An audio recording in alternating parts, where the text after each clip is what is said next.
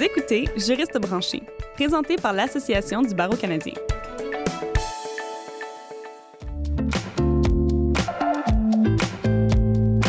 Le COVID-19 a jeté une lumière crue sur de nombreuses failles dans nos institutions, dans les soins de santé évidemment, dans l'éducation, ainsi que dans plusieurs secteurs de notre économie. Elle a également révélé un système judiciaire pris complètement au dépourvu. La question qu'on se pose est la suivante. Les acteurs clés du secteur juridique sauront-ils réformer et moderniser notre système de justice dans l'après-crise? Je suis Yves Fegui. Écoutez notre prochaine série de conversations animée par ABC National en collaboration avec le projet Avenir en droit de l'ABC. Après la pandémie, l'avenir de la justice. J'aurai l'occasion de discuter de ces enjeux avec différents intervenants du secteur juridique. Ne manquez pas cette programmation spéciale du juriste branché qui vous sera présentée à compter de mai 2020. Chers auditeurs, afin de respecter les règles de distanciation sociale, nous avons enregistré cet épisode de la maison plutôt qu'en studio comme à l'habitude. Bonne écoute!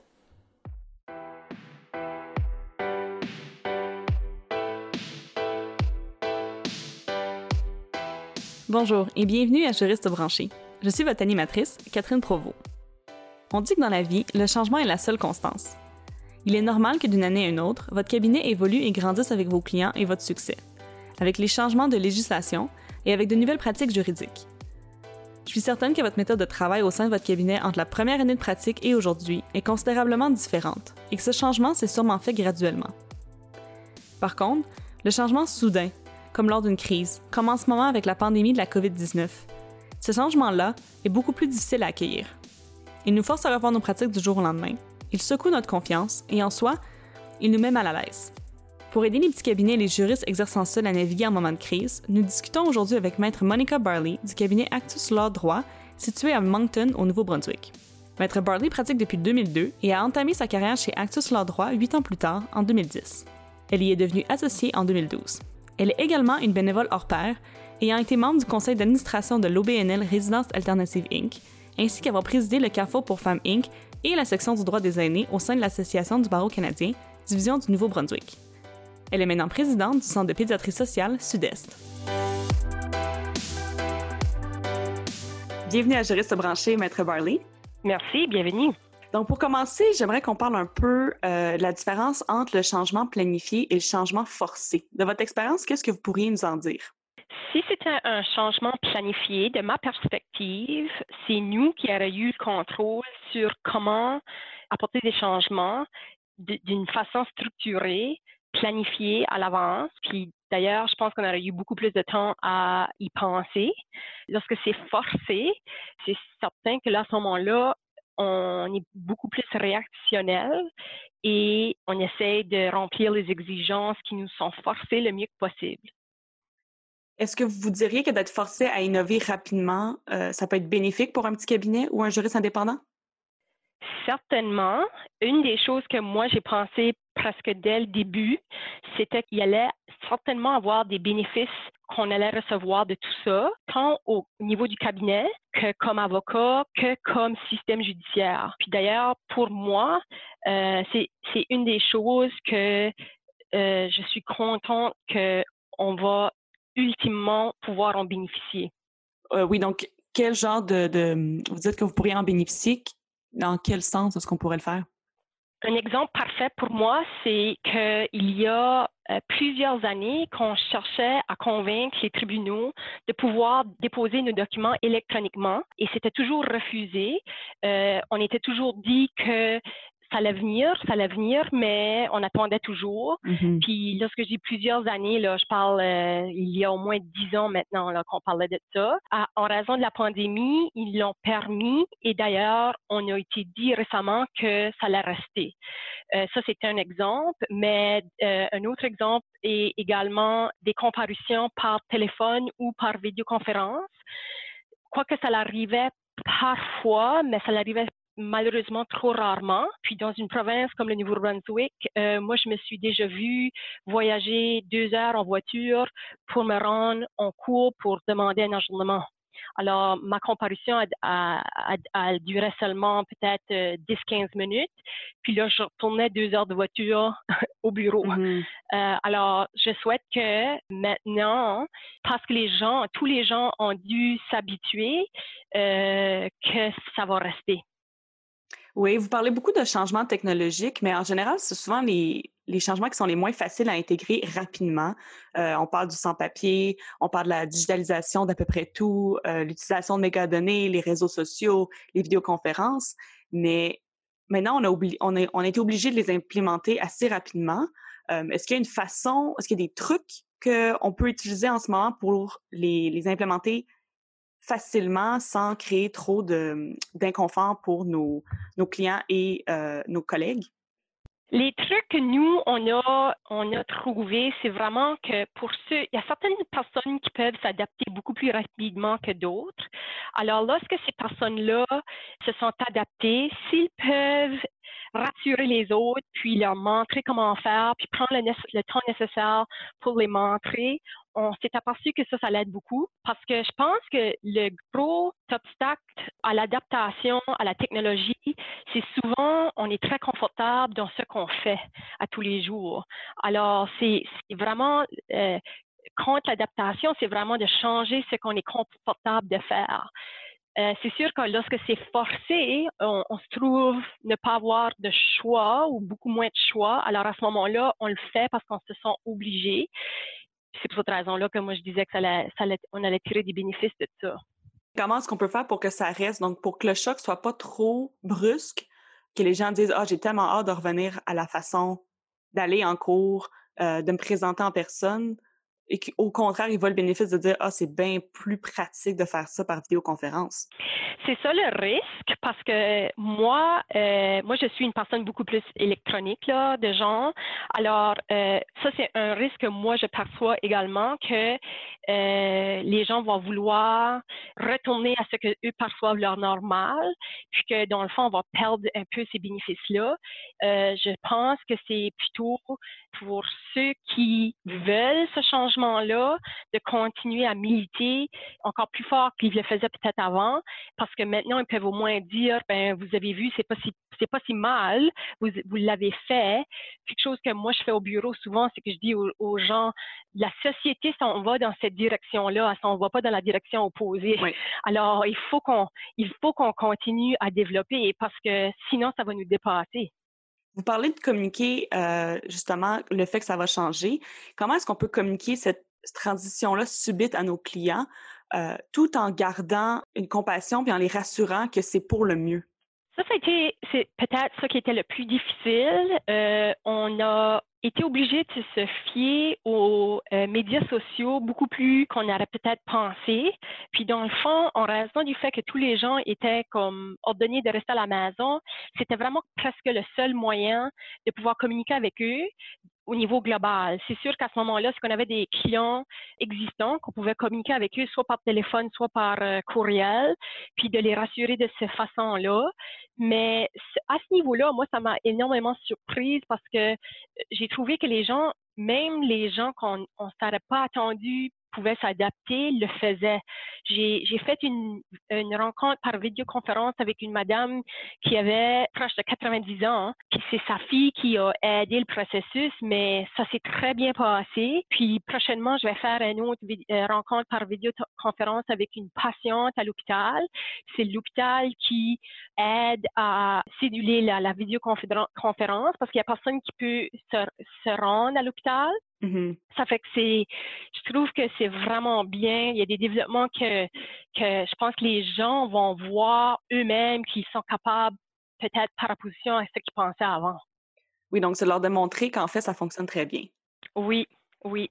Et euh, vous avez parlé des réseaux sociaux. Comment vous avez réussi à communiquer avec vos clients? Est-ce que vous pourriez nous en dire plus? Oui, ça fait que nous, ce qu'on a fait, c'est qu'on a euh, envoyé un message euh, euh, même à travers Facebook. Ce qu'on s'est aperçu dès le début, c'était que les gens passaient plus de temps sur Facebook qu'ils le faisaient auparavant. puis, ça fait qu'on a communiqué par, par ce moyen-là. ensuite, on a également mis la communication sur notre site web. puis, le plus possible, on essayait de, de, de faire cette communication-là par cette entremise-là. Euh, puis là, s'il y avait un, besoin plus immédiat, ben là, à ce moment-là, on le faisait par courriel ou par téléphone. Et vous parlez qu'avant, vous n'étiez pas nécessairement focusé sur le marketing, euh, que maintenant, vous avez dû un peu réassigner les tâches. Est-ce que par la suite, une fois que cette crise va être passée, est-ce que vous voyez une valeur à rajouter, peut-être euh, un budget ou une personne pour s'occuper du marketing, pour l'image de marque de votre cabinet? C'est difficile. Euh, le marketing au niveau d'un cabinet juridique comme le nôtre, nous autres, on trouve que c'est vraiment beaucoup plus ciblé que ça. Même si le marketing se fait beaucoup plus électroniquement ou sur les médias sociaux maintenant qu'avant, euh, on trouve que vraiment de cibler les, les, marchés euh, spécifiques à ce qu'on cherche développer, c'est ça qui fonctionne le mieux. Puis ensuite, vraiment de faire, de, de faire du marketing presque du bouche à oreille, c'est encore mieux. Ça fait c'est, c'est peut-être pas ce qui est comme traditionnellement vu dans d'autres industries. Nous, c'est ce qu'on a euh, conclu. Et comment est-ce que c'est possible de faire ce ciblage en ce moment avec la crise euh, de la COVID-19? Est-ce que c'est impossible ou on est vraiment en mode gestion de crise, euh, évaluation des priorités vraiment sur les cas et non pas sur euh, le développement de, du cabinet? Ça, c'est quelque chose qu'on s'est posé comme question souvent euh, parce qu'on voulait certainement être sensible au fait qu'on vit dans une situation très difficile, puis on ne voulait pas être perçu comme étant euh, vouloir prendre avantage de la situation. Euh, ça fait qu'on a plutôt gardé ça presque assez général. Euh, puis on a, on a changé un petit peu le marketing de sorte à plutôt aviser les gens qu'on est encore là pour eux, puis qu'on est que même si que dans le fond les gens percevaient comme quoi que tout était arrêté, avait, il y avait encore des situations dans lesquelles le besoin d'un avocat pouvait se présenter. Euh, puis de, de, pouvoir faire du marketing plus à ce niveau-là versus dire, euh, tu sais, en temps normal, venez faire ceci, venez faire ça. Oui, donc on les laisse savoir qu'on est encore euh, en action, dans le fond. C'est ça. Puis comment communiquer avec nous dans cette situation, euh, si vous en avez besoin, parce qu'on est toujours là, puis on est toujours disponible à pouvoir régler les problèmes qui sont qui, qui peuvent survenir malgré notre situation. Oui, donc on a parlé euh, de la communication avec les clients, mais qu'en est-il de la communication entre collègues? Donc, dans un cabinet, surtout dans un petit cabinet, j'imagine, où les discussions doivent se faire beaucoup dans le corridor, dans les bureaux, euh, à la fontaine d'eau. Comment est-ce qu'on fait maintenant pour rester en communication avec ses collègues malgré l'isolement social? Ça, ça a été difficile aussi. Puis d'ailleurs, je pense que de ma perspective, c'est ça qui a été le plus difficile. Nous, notre cabinet, on est 13 avocats, on est sept copropriétaires, puis on a dû euh, naturellement, je pense, augmenter nos réunions comme propriétaires pour s'assurer du bon fonctionnement, puis prendre des décisions beaucoup plus rapidement. Puis la seule raison qu'on pouvait faire ça, c'était vraiment par vidéoconférence. Ça, ça n'a pas été évident de pouvoir euh, euh, s'assurer que tout le monde pouvait y participer pleinement. Il y a eu beaucoup de, de, de changements ou d'adaptations qui a dû se faire, plus pour certains que d'autres. Mais fondamentalement, c'est comme ça qu'on a vu qu'était la meilleure façon de communiquer parce que lorsqu'on doit prendre des décisions difficiles, de pouvoir voir le visage de quelqu'un puis de s'assurer qu'on est bien compris, c'est important. Alors, dans ces situations-là, on a déterminé très rapidement qu'une vidéoconférence était le meilleur, la, meilleure façon de fonctionner. Autrement, on fonctionne par courriel ou par téléphone du mieux qu'on peut vraiment. Donc, on s'assure de rester disponible euh, de d'autres façons. Oui. Puis, c'est sûr que dans un bureau, on essaie toujours de euh, connecter avec nos employés, connecter avec, euh, avec nos avocats associés, tout ça. ça. Ça, ça a été presque impossible. Alors, juste ramasser le téléphone, puis de s'assurer que la personne est correcte, puis comment, puis de leur poser comment ils vivent ça, puis s'ils ont des soucis, puis qu'on peut faire quelque chose pour eux. Ça a vraiment seulement été le, seul moyen qu'on pouvait comme essayer de, de, de, de maintenir cette connexion-là. Oui, donc on, on prend des nouvelles chacun de soi, on s'occupe euh, de l'un l'autre, mais comment est-ce qu'on peut aussi s'occuper de nous-mêmes? Comment est-ce qu'on garde notre sang-froid, notre professionnalisme euh, lors d'une crise de cette ampleur? Qui nous force à revoir nos méthodes de travail? Ça a été difficile. C'est certain qu'on a remarqué dès le début que euh, les gens étaient beaucoup plus euh, anxieux, beaucoup plus stressés, alors euh, beaucoup moins patients. Mais je pense de reconnaître ça, puis de essayer d'être beaucoup plus patient avec les autres en raison de ça. C'est ça qui semble avoir fonctionné jusqu'à date. Euh, c'est drôle parce que maintenant, il y a plusieurs semaines qu'on est dans cette situation-là, puis même si que on s'habitue jusqu'à un certain point, euh, on s'aperçoit que le stress est toujours là parce que c'est on vit quand même des situations qui sont pas naturelles. Oui, c'est sûr. Est-ce que vous avez des conseils en matière de santé mentale pour soi, des petits trucs euh, pour garder une bonne, euh, une bonne santé mentale? Moi, mes seuls conseils vraiment, c'est d'essayer de prendre du temps pour soi, euh, malgré tout, d'aller prendre une marche, faire de l'exercice, je pense que c'est naturel de penser peut-être plus au travail que d'habitude parce que c'est ça qui nous cause le plus peut-être de stress, mais essayer de décrocher le plus qu'on peut. Euh, puis c'est sûr, c'est pas c'est pas évident lorsqu'on travaille de la maison parce que on, on se sent comme quoi que lorsqu'on sort du lit, on se prend un café, puis vraiment la seule autre option, c'est c'est de marcher trois pas pour se rendre à notre bureau. mais c'est d'essayer de décrocher le plus possible. Donc on fait une séparation entre le milieu de travail et euh, le milieu personnel. Oui, autant que autant autant que c'est difficile parce que j'ai vu qu'il y avait beaucoup de gens qui se sont installés sur leur table de cuisine parce qu'ils n'ont pas nécessairement peut-être une salle de libre pour un bureau. Euh, ça fait que c'est c'est certainement pas tout pas évident pour tout le monde. Oui, parce qu'on est dans on reste dans notre milieu personnel, il n'y a plus de séparation. C'est ça, c'est ça. Moi, moi-même, je me suis aperçu que le que juste la conduite de, de la maison au bureau, c'est quand même euh, un, moment qu'on peut rassembler nos idées puis se préparer pour aller travailler.